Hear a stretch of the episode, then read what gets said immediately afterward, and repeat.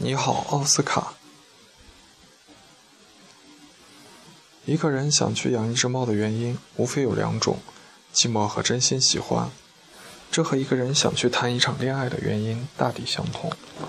奥斯卡来到我家的时候，我刚结束一场恋爱，寂寞的要死。那天晚上，我刚要上楼回家，草丛里传来一阵猫叫。我四处张望了一会儿，天已经很黑了，什么都没有看到。出于好奇，我也学着小猫叫了几声，然后就看到草丛里晃晃悠悠钻出了一只小猫。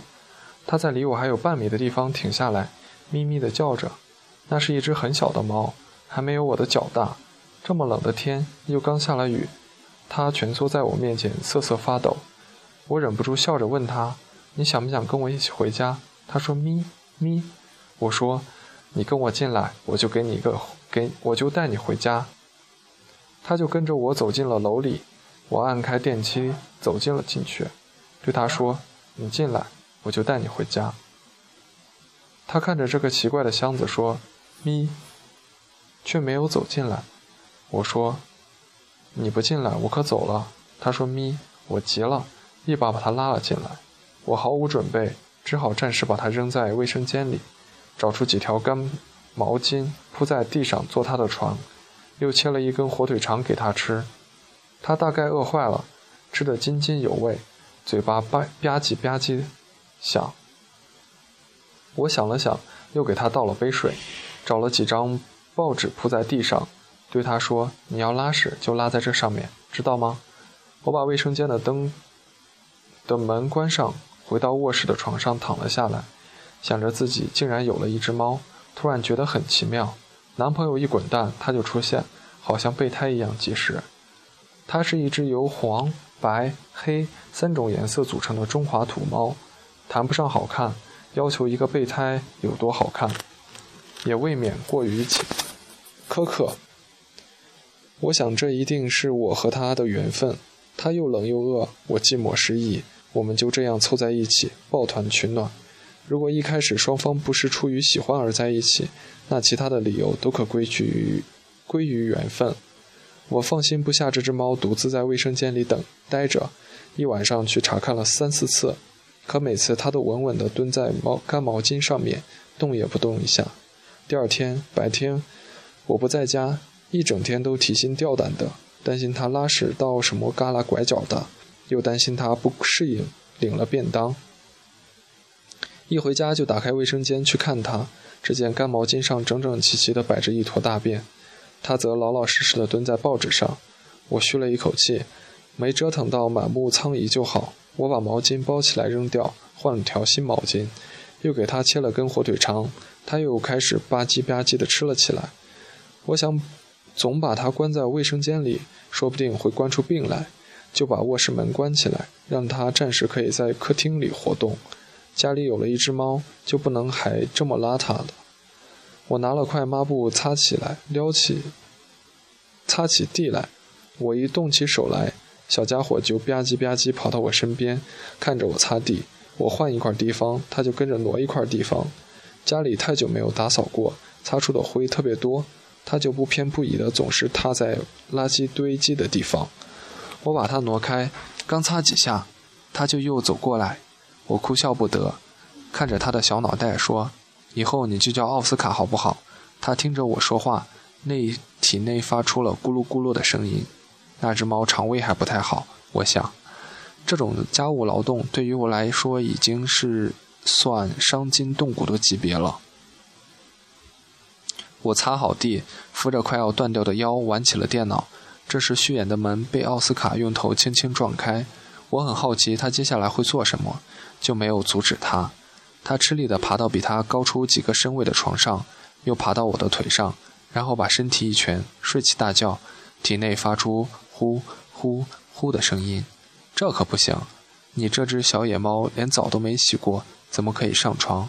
我把它抱了下去，没想到它竟然无比执着，又一次吃力地爬了上来，在我腿上睡了起觉来。脸上呈现出无比安详的神态，我觉得腿上渐渐传来了他的体温，很暖和，脸上竟不自由自主地泛起了微笑。好吧，就让你睡一会儿，待会儿滚回卫生间去，知道了吗？奥斯卡。噜噜噜。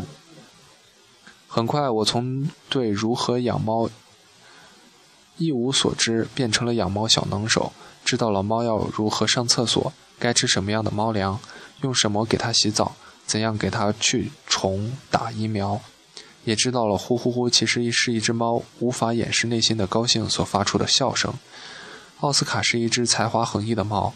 一次，我正随手撕一些没有用的银行账单。它喵的一声从窗台上跳了下来，跃跃欲试地看着我。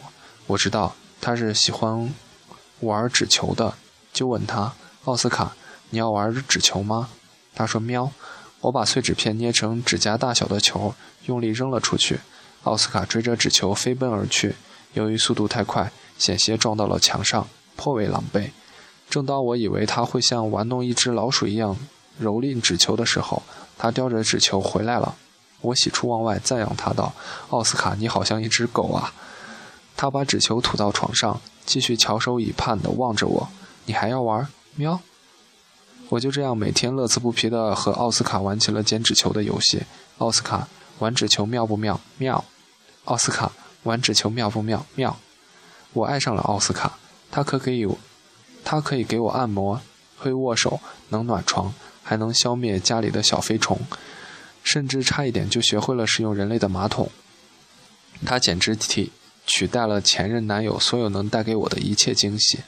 我刚认识前任的时候，他本来也是一个才华横溢的家伙。他拥有他拥有一双修长好看的手，能画出栩栩如生的画，能写一手漂亮的字，能写出充充满想象力的故事，也能带着我到世界的各个角落去探险。可是，在一起的时间久了，他变得越来越没有创造力。他的这双手只能用来洗衣、做饭、吸尘、擦地。当我发现他能够带给我的一切，家政阿姨都能够做到，我就没办法再去爱他了。我总不能因为因为钟点工天天来给我打扫而对他产生爱情。奥斯卡唯一的缺点就是拥有极强的探索欲望，这是猫科动物的通病。起初，网上发起了一个盒子放久了会长猫的活动。活动的内容是把猫咪跳进盒子里的照片晒到网上。我觉得很有趣，就把拆开的快递盒纸盒扔在地上。奥斯卡略微研究了一会儿，就爬了进去，怎么叫都不肯出来。盒子的大小刚好能容忍它的小胖身体。当时我开心坏了，没想到这只是一场噩梦的开始。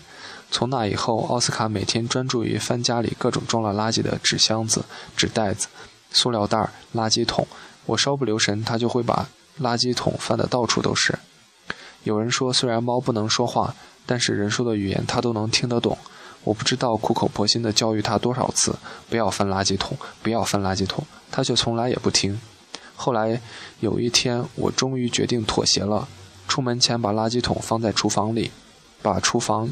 移门关了起来，看着奥斯卡失落的小表情，我得意地想：看你还有什么办法？晚上一进门，我心里顿时一凉。正对我的厨房门移开了一条缝，宽窄足以钻进一只猫。我连鞋都顾不上脱，赶紧跑进厨房去检查。厨房里触目惊心的场面，差点没让我背过气去。不但早晨放进去的垃圾袋被扯了个稀巴烂。连厨房里本来的垃圾桶也被翻了个底儿朝天，天，没来得及扔掉的鱼头、鱼皮、鸡骨头撒了一地。我愤怒地大吼着：“奥斯卡！”奥斯卡似乎也有了不祥的预感，缩着尾巴藏身于空调的后面。我好不容易才发现他，他见我大步流星地朝他奔了过去，洞悉了危险马上就要来临，一溜烟儿钻到了床底下。这个举动使我大小大惊失色。对于我这个邋遢的人来说，床底下是房产证过期的那天也不会打扫的地方，其脏乱程度简直不忍直视。我趴在地上，一边努力伸手去捞他，一边大喊：“出来，奥斯卡，你给我出来！”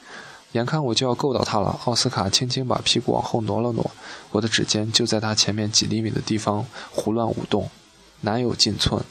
我简直气得快哭了，骂道：“你给我出来，不然我一定揍死你！”他像没听到一样，不动如山地坐着，眉宇间颇有轻蔑之色。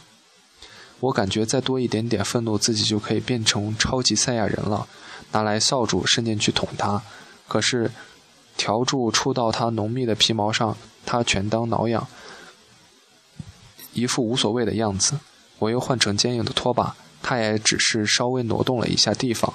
最后实在无计可施了，我只好使出杀手锏，搬出电力电子科学时最伟大的发明——吸尘器。嗡的一声响起来，奥斯卡终于慌忙慌了手脚，夹着尾巴落荒而逃，离开了床底的庇护。他再也逃不出我的手心，轻而易举地被我逮到了。我怒不可遏，把他死死地摁在地上，一边揍他的屁股，一边骂道：“谁让你扒垃圾桶的？谁让你钻床底的？以后不许翻垃圾，不许钻床底，知道吗？”奥斯卡惶恐地战诉着，像与我第一次见面的样子。我以居高临下的姿态训斥了他，一心以为这将使他变成我所喜欢的小猫的不二法门。可是我错了。第二天一进家门，正在垃圾袋里偷欢的奥斯卡听到了开锁的声音，心里一凉，隔着几米的距离一动不动地和我对峙着。我抬头一看，本来严丝合缝的厨房移门已经被奥斯卡这个魔头撞开了，地上一片狼藉。奥斯卡，我简直要抓狂了！奥斯卡箭在弦上，立即做出了应变措施，拼命地钻往床底钻。